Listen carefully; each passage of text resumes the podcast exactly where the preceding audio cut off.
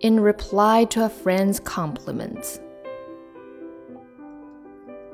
I am a solitary blade of grass.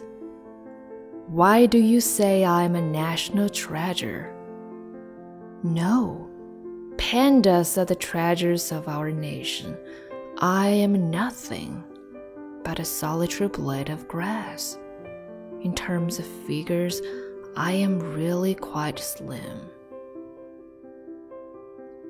I've been raised up with rains, dews, and sunshine. The blue sky and white clouds greet me with smiles. Pretty flowers have kept me company.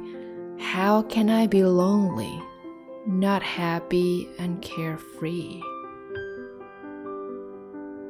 Sometimes I seem to be toppling down, but I would never swing with the wind or flow with the stream.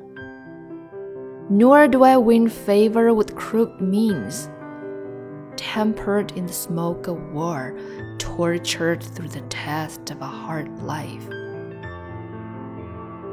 Even though I am next to nothing, yet I am a proud blade of grass.